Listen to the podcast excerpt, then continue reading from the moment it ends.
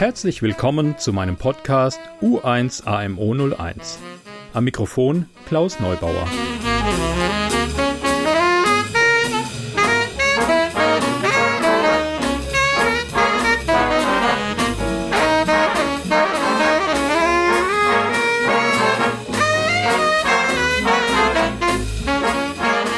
Hallo, herzlich willkommen zur Folge 4 meines Podcasts. Äh, ja, jetzt hat uns die Hitzewelle erwischt und der einzige Ort im Haus, wo man es noch aushalten kann, ist hier im Kellerstudio.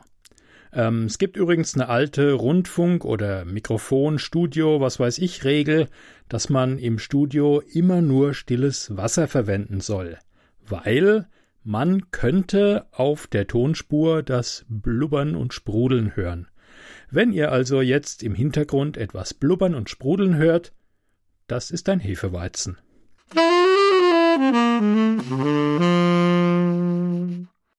So, was haben wir heute? Also, zunächst gibt es einen kurzen Abschnitt zum Making of, speziell zur Musik dieses Podcasts. Dann habe ich als Kurzgeschichte ein Märchen von Oscar Wilde. Und anschließend gibt's noch kurz was zur Blue Note Big Band. Ja, die Musik in einem Podcast, das ist ja immer so eine Sache für sich. Auf der einen Seite soll es unverwechselbar und cool sein, auf der anderen Seite hat man natürlich das Urheberrecht, die GEMA und was weiß ich gegen sich. Ähm, sprich, man muss entweder eine saftige Gebühr berappen oder man muss schauen, wo kriegt man äh, freie Musik her. Zum Beispiel Musik, die unter der Creative Commons License steht. Da hatte ich eigentlich eine sehr schöne Seite gefunden, äh, bensound.com, also so wie Ben und Sound wie Sound, haha.com. Äh, da gab's eigentlich alles, was das Herz begehrt. Filmmusik, kleine Jingles, äh, nette Jazz-Teile, die man als Intro benutzen kann. Und äh, es war eigentlich frei für die Benutzung, solange man einen Hinweis auf die Webseite gesetzt hat und den Komponisten erwähnt hat und ich hatte lange überlegt, äh, ein Stück von bandsound.com zu verwenden. Zwei Sachen haben mich dann zum Glück davon abgehalten. Das eine war, ich habe in einem Podcast oder ich habe zwei Podcasts gefunden, die das gleiche Jingle verwenden. Also das ist wirklich wie wenn ihr eine TV-Serie seht und die eine hat plötzlich die gleiche Musik wie die andere als äh, Intro. Äh, geht gar nicht. Ähm, das hat auch die eine Podcastmacherin gemerkt und hat die Musik dann nach ein paar Folgen gewechselt. Das ist auch wieder schlecht für den Wiedererkennungswert, aber okay.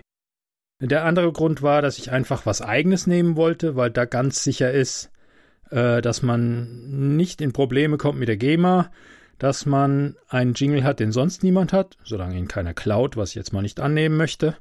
Und ähm, ja, dann habe ich geschaut, was könnte ich nehmen. Ich hatte irgendwann in der Big Band Probe bei der Blue Note Big Band ähm, das mobile Aufnahmegerät mitlaufen lassen, eigentlich um zu hören, wie es so klingt und was man verbessern könnte. Und habe dann irgendwann gemerkt, hey, da ist ein Teil, den könnte ich verwenden, weil es ist ein Blues, den die Band spielt. Blues ist jetzt wirklich ein Allerweltsding, das ist nicht unbedingt geschützt. Und das andere, es war einfach nur der Background äh, zu Übezwecken für die Rhythmusgruppe. Später kommen dann auch die Trompeten dazu und sowas. Und da habe ich gedacht, hey, das ist genau das Richtige und habe versucht, äh, ein Saxophon-Solo dazu zu improvisieren.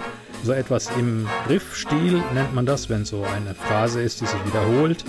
Und habe dann so lange rumprobiert, bis ich etwas gehabt hatte, das mir gefällt. Und jetzt habe ich eben dieses Teil aus der Blue Note Big Band Probe mit meinem hier im Keller dazu gedudelten Saxophon als Intro und äh, als Outro am Ende verwende ich es mittlerweile ohne Saxophon, finde ich auch ganz passend. Ja, und es war auch ein großes Glück, dass ich diesen Jingle von bensound.com nicht verwendet habe, weil bensound.com irgendwann vor ein paar Monaten die Nutzung für Podcasts ausdrücklich verboten hat. Ich habe dann irgendwann Ben angeschrieben, das ist ein Franzose, äh, und habe gesagt, ey, was ist denn da los? Wieso denn ausgerechnet nicht für Podcasts? Und Hintergrund ist wohl, dass viele Leute ihre Podcasts auch bei YouTube hochladen Also YouTube-Videos Videos sind auch mit dabei, die verboten sind. Und äh, wenn das hochgeladen ist, wird anscheinend bei YouTube festgestellt, das ist in diesem Kanal, das Stück gehört dem und wird dann fest zugeordnet. Und dann hat er das Problem gehabt, dass seine Musik plötzlich bei anderen für YouTube äh, hinterlegt war oder mit einer ID versehen war und er dann praktisch in die Röhre geguckt hat und mit seinen eigenen Stücken Probleme bekommen hat bei YouTube. Und deswegen hat er dann die Nutzung verboten. Ja, crazy. Okay, also so viel zum Making of und jetzt kommen wir zur Kurzgeschichte.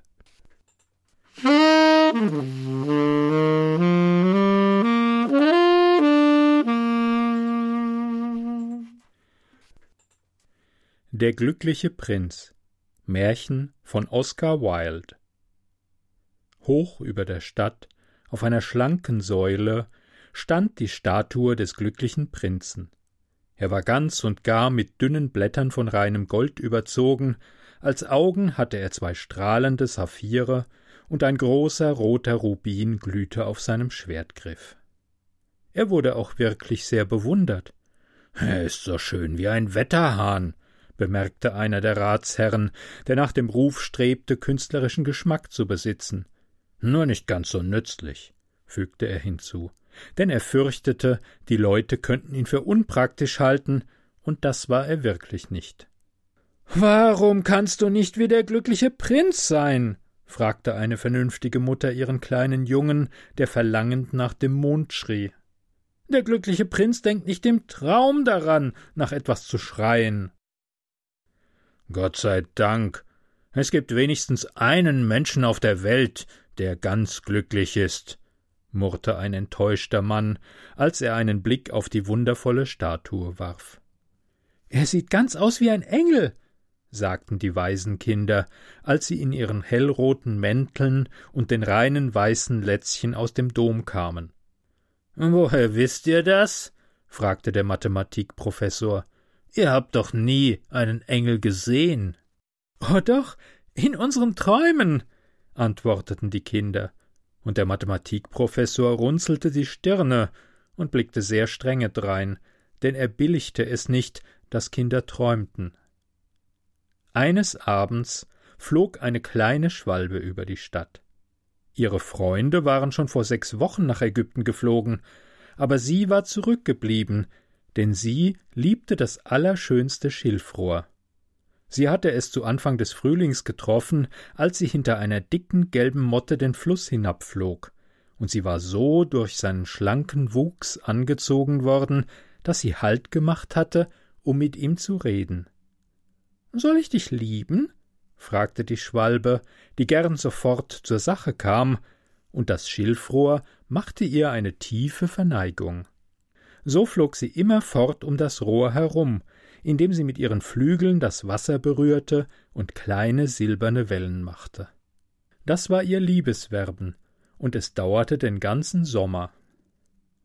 Es ist ein lächerliches Verhältnis, zwitscherten die anderen Schwalben. Das Rohr hat kein Geld und eine viel zu große Verwandtschaft. Und wirklich war der Fluss ganz voll von Schilfrohr. Dann, als der Herbst kam, flogen sie alle davon. Als sie verschwunden waren, fühlte die Schwalbe sich einsam und begann seiner Geliebten müde zu werden. Es weiß sich nicht zu unterhalten, sagte sie, und ich fürchte, es ist kokett, denn es liebäugelt immer nach dem Wind. Und in der Tat, so oft der Wind wehte, machte das Schilfrohr die anmutigsten Verneigungen. Ich gebe zu, dass es häuslich ist, fuhr die Schwalbe fort, aber ich liebe das Reisen, und meine Frau sollte infolgedessen auch das Reisen lieben. Willst du mit mir kommen? fragte sie schließlich, aber das Schilfrohr schüttelte seinen Kopf. Es hing zu sehr an seinem Heim. Du hast mit mir gescherzt, rief die Schwalbe. Ich reise nach den Pyramiden. Lebe wohl. Und sie flog davon. Sie flog den ganzen Tag über und gegen Abend langte sie in der Stadt an.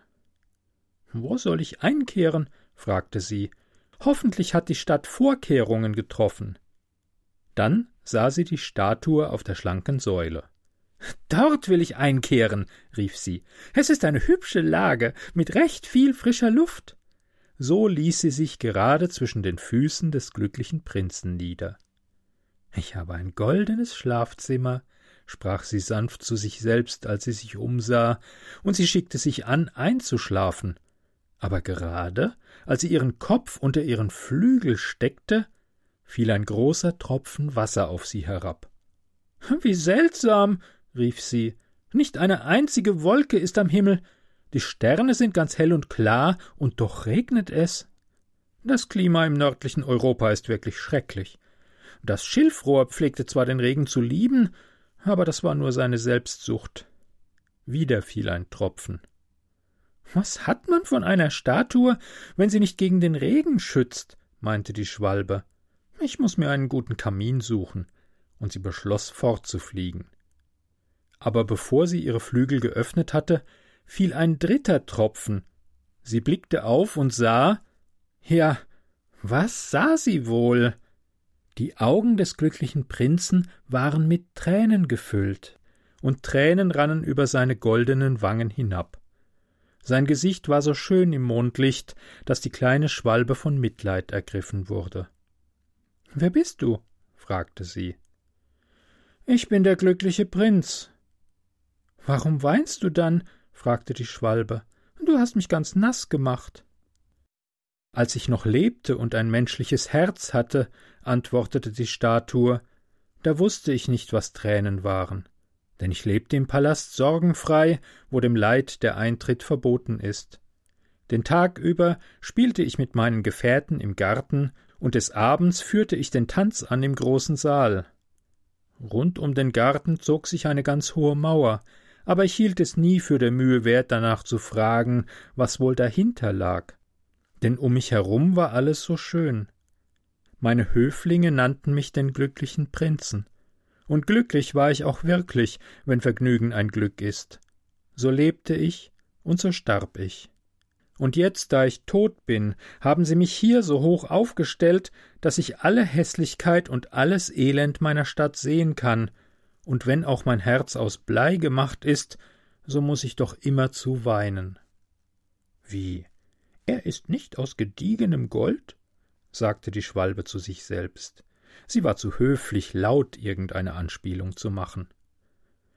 Weit von hier, fuhr die Statue mit leiser, wohlklingender Stimme fort, weit von hier, in einer kleinen Straße, steht ein ärmliches Haus. Eins von den Fenstern ist offen, und ich kann eine Frau sehen, die an einem Tisch sitzt. Ihr Gesicht ist mager und müde, und sie hat grobe rote Hände, die ganz von Nadeln zerstochen sind, denn sie ist eine Näherin. Sie stickt Passionsblumen auf ein seidenes Kleid, das die lieblichste der Ehrendamen der Königin auf dem nächsten Hofball tragen soll. In der Ecke des Zimmers liegt ihr kleiner Junge krank in einem Bett. Er hat Fieber und verlangt nach Apfelsinen, seine Mutter kann ihm nur Flusswasser geben, deshalb weint er. Schwalbe, Schwalbe, kleine Schwalbe, willst du ihr nicht den Rubin aus meinem Schwertgriff bringen? Meine Füße sind auf diesem Postament befestigt, und ich kann mich nicht bewegen. Hm, ich werde in Ägypten erwartet, sagte die Schwalbe. Meine Freunde fliegen den Nil hinauf und hinab und sprechen mit den großen Lotosblumen. Bald werden sie in dem Grab des großen Königs schlafen gehen. Der König liegt dort in seinem bemalten Sarg. Er ist in gelbe Leinwand gehüllt und mit Spezereien einbalsamiert. Um seinen Hals hängt eine Kette von bleichen grünen Jadesteinen, und seine Hände sind wie verwelkte Blätter. Schwalbe, Schwalbe, kleine Schwalbe, sagte der Prinz, Willst du nicht eine Nacht bei mir bleiben und mein Bote sein? Der Knabe ist so durstig und seine Mutter so traurig. Ich liebe eigentlich Knaben nicht, antwortete die Schwalbe. Letzten Sommer, als ich mich an dem Flusse aufhielt, da waren dort zwei rohe Knaben, die Söhne des Müllers, die immerfort Steine nach mir warfen. Sie trafen mich natürlich nie, dafür fliegen wir Schwalben viel zu gut, und ich stamme auch außerdem aus einer Familie, die berühmt ist wegen ihrer Gewandtheit. Aber immerhin war es ein Zeichen von Respektlosigkeit. Aber der glückliche Prinz machte ein so trauriges Gesicht, dass er der kleinen Schwalbe leid tat. Es ist hier sehr kalt, sagte sie, aber eine Nacht will ich bei dir bleiben und dein Bote sein. Ich danke dir, kleine Schwalbe, sagte der Prinz. So pickte denn die Schwalbe den großen Rubin von des Prinzen Schwert herab und trug ihn im Schnabel über die Dächer der Stadt. Sie kam an den Domtürmen vorbei, wo die weißen Marmorengel ausgemeißelt waren. Sie kam am Palast vorbei und hörte, wie man drinnen tanzte. Ein schönes Mädchen trat mit ihrem Geliebten auf den Balkon heraus. Wie wundervoll sind die Sterne, sagte er zu ihr, und wie wundervoll ist die Macht der Liebe. Hoffentlich wird mein Kleid rechtzeitig zum Hofball fertig, antwortete sie. Ich habe bestellt, dass es mit Passionsblumen bestickt wird, aber die Näherinnen sind so faul.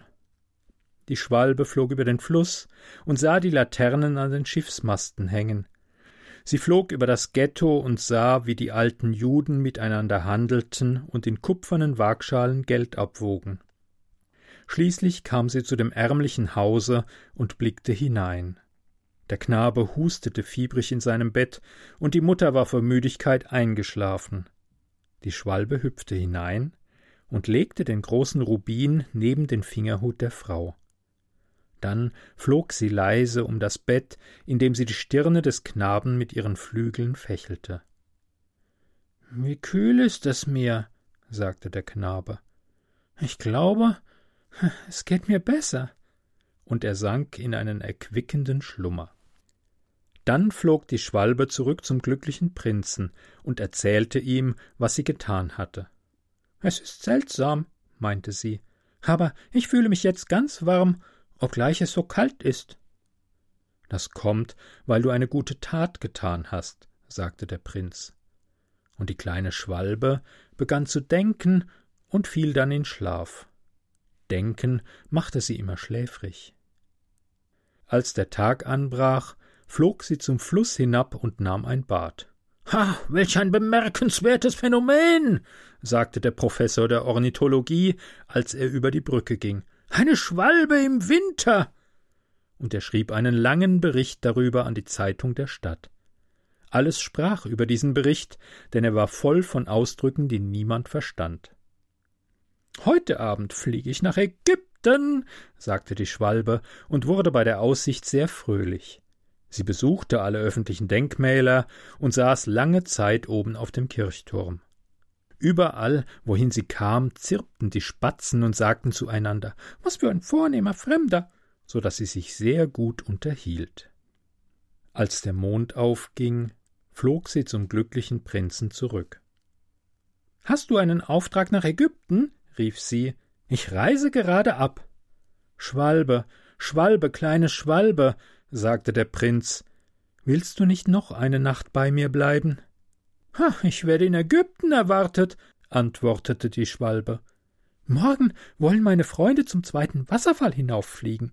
Das Flusspferd kauert dort zwischen den Binsen, und auf einem großen Granitthron sitzt der Gott Memnon.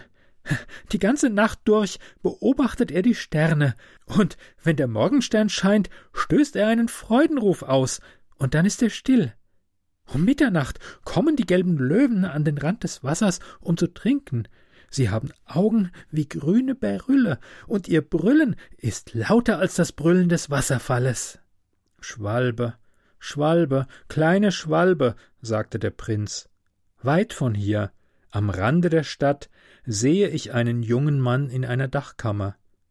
Er lehnt sich über ein Pult, das mit Papieren bedeckt ist, und neben ihm in einem Glase steht ein bunt verwelkter Veilchen.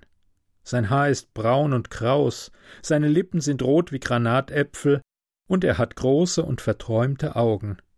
Er versucht ein Stück für den Direktor des Theaters fertigzustellen, aber ihm ist zu kalt, um noch etwas zu schreiben. Im Kamin brennt kein Feuer, und der Hunger hat ihn ganz matt gemacht. Ah, ich will noch eine Nacht bei dir verweilen, sagte die Schwalbe, die wirklich ein gutes Herz hatte. Soll ich ihm auch einen Rubin bringen? Ach, ich habe jetzt keinen Rubin mehr, sagte der Prinz. Meine Augen sind alles, was mir geblieben ist. Sie sind aus seltenen Saphiren gemacht, die man vor tausend Jahren aus Indien gebracht hat. Picke einen aus und bring ihn ihm. Er wird ihn an einen Juwelier verkaufen, sich Nahrung und Brennholz verschaffen und sein Stück beenden. Lieber Prinz, sagte die Schwalbe, das kann ich nicht tun. Und sie begann zu weinen. Schwalbe, Schwalbe, kleine Schwalbe, sagte der Prinz, tu nur, wie ich dir gesagt habe. Da pickte die Schwalbe des Prinzen Auge aus und flog damit zu des Studenten Dachkammer. Es war ganz leicht hineinzukommen, denn im Dach befand sich ein Loch. Sie schoss hindurch und gelangte ins Zimmer. Der junge Mann hatte seinen Kopf in seinen Händen vergraben, so dass er das Flattern der Schwalbenflügel nicht hörte, und als er aufblickte, fand er den schönen Saphir auf den verwelkten Veilchen liegen. Man beginnt mich zu schätzen, sagte er. Dies ist von einem großen Verehrer. Jetzt kann ich mein Stück beenden. Und er sah sehr glücklich aus. Am nächsten Tag flog die Schwalbe zum Hafen hinunter. Sie saß auf dem Mast eines großen Schiffes und beobachtete die Matrosen, wie sie schwere Kisten an Stricken aus dem Schiffsbauch heraufzogen. Hebt an! schrien sie jedes Mal, wenn eine Kiste heraufkam. Ich reise nach Ägypten, rief die Schwalbe, aber niemand bekümmerte sich darum, und als der Mond aufging, flog sie zurück zum glücklichen Prinzen. Ich bin gekommen, um dir Lebewohl zu sagen, rief sie. Schwalbe, Schwalbe, kleine Schwalbe, sagte der Prinz, willst du nicht noch eine Nacht bei mir bleiben? Es ist Winter, sagte die Schwalbe, und bald wird der kalte Schnee hier sein. In Ägypten brennt die Sonne warm auf den grünen Palmzweigen, und die Krokodile liegen im Schlamm und blicken träge umher. Meine Gefährten bauen ein Nest im Tempel von Baalbek, und die blassroten und weißen Tauben beobachten sie und girren sich zu. Lieber Prinz, ich muss dich verlassen.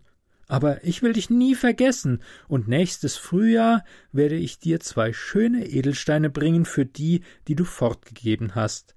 Der Rubin soll röter sein als eine rote Rose und der Saphir so blau wie die weite See. Unten auf dem Platz sagte der glückliche Prinz, da steht ein kleines Streichholzmädchen. Sie hat ihre Streichhölzer in den Rinnstein fallen lassen, und sie sind alle verdorben. Ihr Vater wird sie schlagen, wenn sie kein Geld nach Hause bringt, deshalb weint sie. Sie hat weder Schuhe noch Strümpfe, und ihr kleiner Kopf ist bloß. Picke mein anderes Auge aus und bringe es ihr, dann wird ihr Vater sie nicht schlagen. Ich will noch eine Nacht bei dir bleiben, sagte die Schwalbe, aber dein Auge kann ich nicht auspicken. Du würdest dann ganz blind sein. Schwalbe, Schwalbe, kleine Schwalbe, sagte der Prinz, tue, wie ich dir gesagt habe. So pickte sie denn das andere Auge des Prinzen aus und flog damit hinab. Sie schoss hinter das Streichholzmädchen und ließ den Edelstein in ihre hohle Hand gleiten. Was für ein köstliches Stück Glas. rief das kleine Mädchen, und sie rannte jubelnd nach Hause. Dann kam die Schwalbe zurück zu dem Prinzen. Du bist jetzt blind, sagte sie, deshalb will ich immer bei dir bleiben. Nein, kleine Schwalbe, sagte der Prinz, du musst fortgehen nach Ägypten. Ich werde immer bei dir bleiben, sagte die Schwalbe, und sie schlief zu des Prinzen Füßen. Den ganzen nächsten Tag saß sie auf des Prinzen Schulter und erzählte ihm Geschichten von allem, was sie in seltsamen Ländern gesehen hatte. Sie erzählte ihm von roten Ibissen, die in langen Reihen auf den Bänken am Nil stehen und in ihren Schnäbeln Goldfische fangen, von der Sphinx, die so alt ist wie die Welt, die in einer Wüste lebt und alles weiß, von Kaufleuten, die langsam neben ihren Kamelen dahinschreiten und Bernsteinperlen in ihrer Hand tragen, von dem König der Mondberge, der so schwarz ist wie Ebenholz und einen großen Kristall anbetet, von der großen grünen Schlange, die in einem Palmbaum schläft und zwanzig Priester hat, die sie mit Honigkuchen füttern, und von den Pygmäen, die über einen weiten See auf großen flachen Blättern dahinsegeln und immer im Kriege mit den Schmetterlingen sind. Liebe kleine Schwalbe, sagte der Prinz, du erzählst mir von wunderbaren Dingen, Aber wunderbarer als alles ist das Leiden von Männern und Frauen. Kein Geheimnis ist so groß als das Elend. Fliege über meine Stadt und erzähle mir, was du dort siehst. Da flog nun die Schwalbe über die große Stadt und sah, wie sich die Reichen in ihren schönen Häusern belustigten, während die Bettler an den Toren saßen. Sie flog in dunkle Gassen und sah die blassen Gesichter verhungernder Kinder gleichgültig auf die schwarzen Straßen starren. Unter einem Brückenbogen lagen zwei kleine Knaben aneinander geschmiegt und versuchten sich warm zu halten. Wie hungrig wir sind, sagten sie. Ihr dürft hier nicht liegen, rief der Wächter, und sie wanderten hinaus in den Regen. Dann flog sie zurück und erzählte dem Prinzen, was sie gesehen hatte. Ich bin mit reinem Gold bedeckt, sagte der Prinz. Du musst es Blatt für Blatt abnehmen und es meinen Armen geben. Die Lebenden glauben immer, dass Gold sie glücklich machen kann. Blatt auf Blatt von dem reinen Gold pickte die Schwalbe ab, bis der glückliche Prinz ganz stumpf und grau aussah. Blatt auf Blatt von dem reinen Gold brachte sie den Armen, und die Gesichter der Kinder röteten sich, und sie lachten und spielten ihre Spiele in den Straßen. Jetzt haben wir Brot, riefen sie. Dann kam der Schnee, und nach dem Schnee kam der Frost. Die Straßen sahen aus, als seien sie aus Silber gemacht, so glänzten und gleisten sie, lange Eiszapfen hingen wie Kristalldolche von den Dachrinnen herab, alles ging in Pelzen, und die kleinen Knaben trugen rote Kappen und liefen Schlittschuh auf dem Eis. Die arme kleine Schwalbe wurde kälter und kälter, aber sie wollte den Prinzen nicht verlassen, sie liebte ihn zu sehr. Sie pickte Krümel vor des Bäckers Türe auf, wenn der Bäcker nicht hinsah, und versuchte sich warm zu halten, indem sie mit den Flügeln schlug. Aber zuletzt wusste sie, dass sie sterben musste. Sie hatte gerade die Kraft, noch einmal auf die Schulter des Prinzen zu fliegen. Leb wohl, lieber Prinz, flüsterte sie.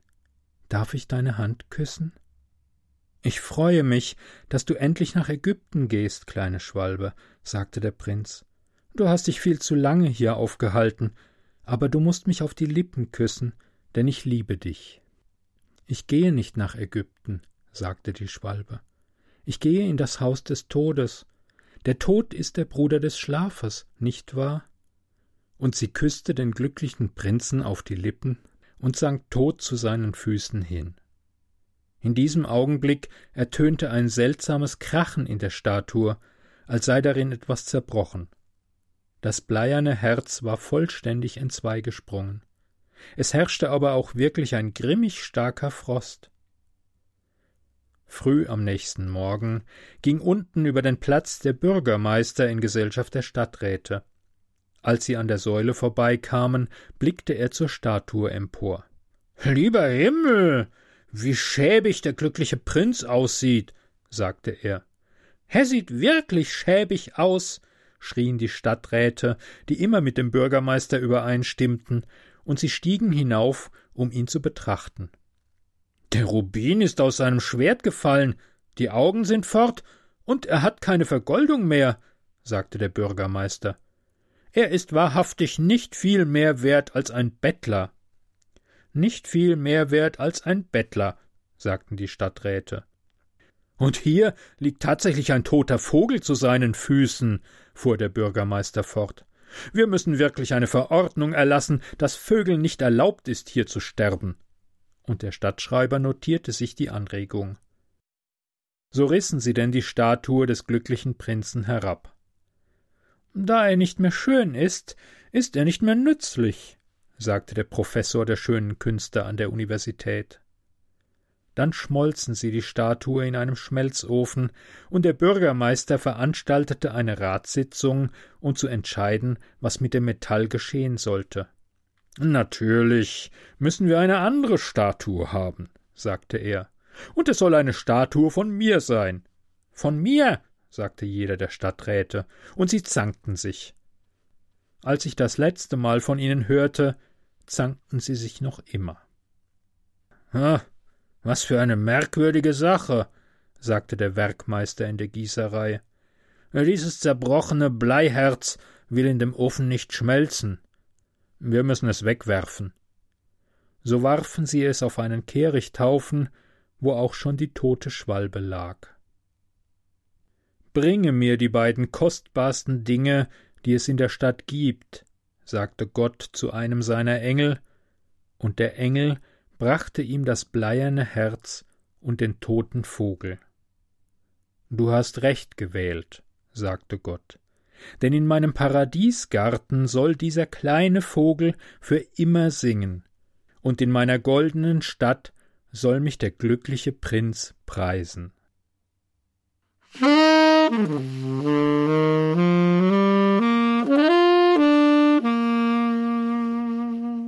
So, ich hoffe, die Kurzgeschichte hat euch gefallen. Jetzt geht's wieder wie immer zum Thema Blue Note Big Band. Ähm, jede Big Band ist ständig auf der Suche nach Gigs, also nach Auftrittsmöglichkeiten, weil eine Big Band besteht wie in unserem Fall aus 19 Personen. Das ist relativ laut, braucht viel Platz und ist auch von der Musik her einigermaßen speziell. Das heißt, die Auftrittsmöglichkeiten sind rar. Ähm, jetzt haben wir zu unserer großen Freude, hat unser Manager Howie ähm, etwas aufgetan, wovon jede Band träumt, nämlich drei Konzerttermine in unserem Ort Neustadt an der Weinstraße, in dem wir proben, und zwar im äh, Hof, im mediterranen Hof, und das ist wirklich so, die haben da tolle Oleander stehen und so, das ist bei dem Wetter sowieso äh, sehr schön im Hof der Heimschen Sektkellerei. Äh, das ist so gedacht, die Band sorgt für die Musik, die Sektkellerei stellt die Location, die Bühne und den Sekt und die Leute, die zum Zuhören kommen, sollen sich einfach einen Picknickkorb mitbringen. Weil Heim ist eine Sektkellerei, die haben wohl gedacht, das bringt nichts, wenn wir versuchen, Verpflegung zu verkaufen. Die Leute sollen also selbst ihr Picknick mitbringen. Und da gibt es drei Termine. Den ersten hatten wir schon im äh, Juni. Da ging es um die Musik von Count Basie. Da haben wir also schöne Sachen gespielt, äh, Arrangements von Sammy Nestico, von Neil Hefti und all sowas. Und äh, das Motto für den nächsten Auftritt ist alles rund um Gesang. Da featuren wir unsere Sängerin Michaela Pommer. Das ist am 5. August 2018, sonntags um 11 Uhr, ein Frühschoppenkonzert. Und äh, der übernächste Termin ist auch ein Sonntag um 11 Uhr, 16. September. Da stehen im Fokus hm, junge Komponisten aus Deutschland hauptsächlich mit moderner Big Band Musik. Wir haben also versucht, für diese drei Termine äh, praktisch drei Schwerpunkte, die sehr unterschiedlich sind, zu setzen. Der erste war bereits die Musik von Count Basie, war sehr gut besucht, war eine tolle Sache, nette Atmosphäre. Ähm, das nächste ist dann eben, wie gesagt, Gesang, Vocal. Und der dritte Termin im September, ähm, da geht es dann um neue, moderne Big Band Musik. Ja, und äh, alle Infos dazu gibt's auf www.bluenotebigband in einem Wort.de. Ich pack's hier auch in die Show Notes vom Podcast. Und äh, ja, wegen Sommerpause fällt der Hörspielteil aus. Der kommt dann demnächst wieder. Ähm, ich wünsche euch einen schönen Sommer. Habt einen schönen Urlaub, wenn ihr ihn noch nicht gehabt habt. Und äh, bedanke mich fürs Zuhören. Bis bald hoffentlich. Ciao.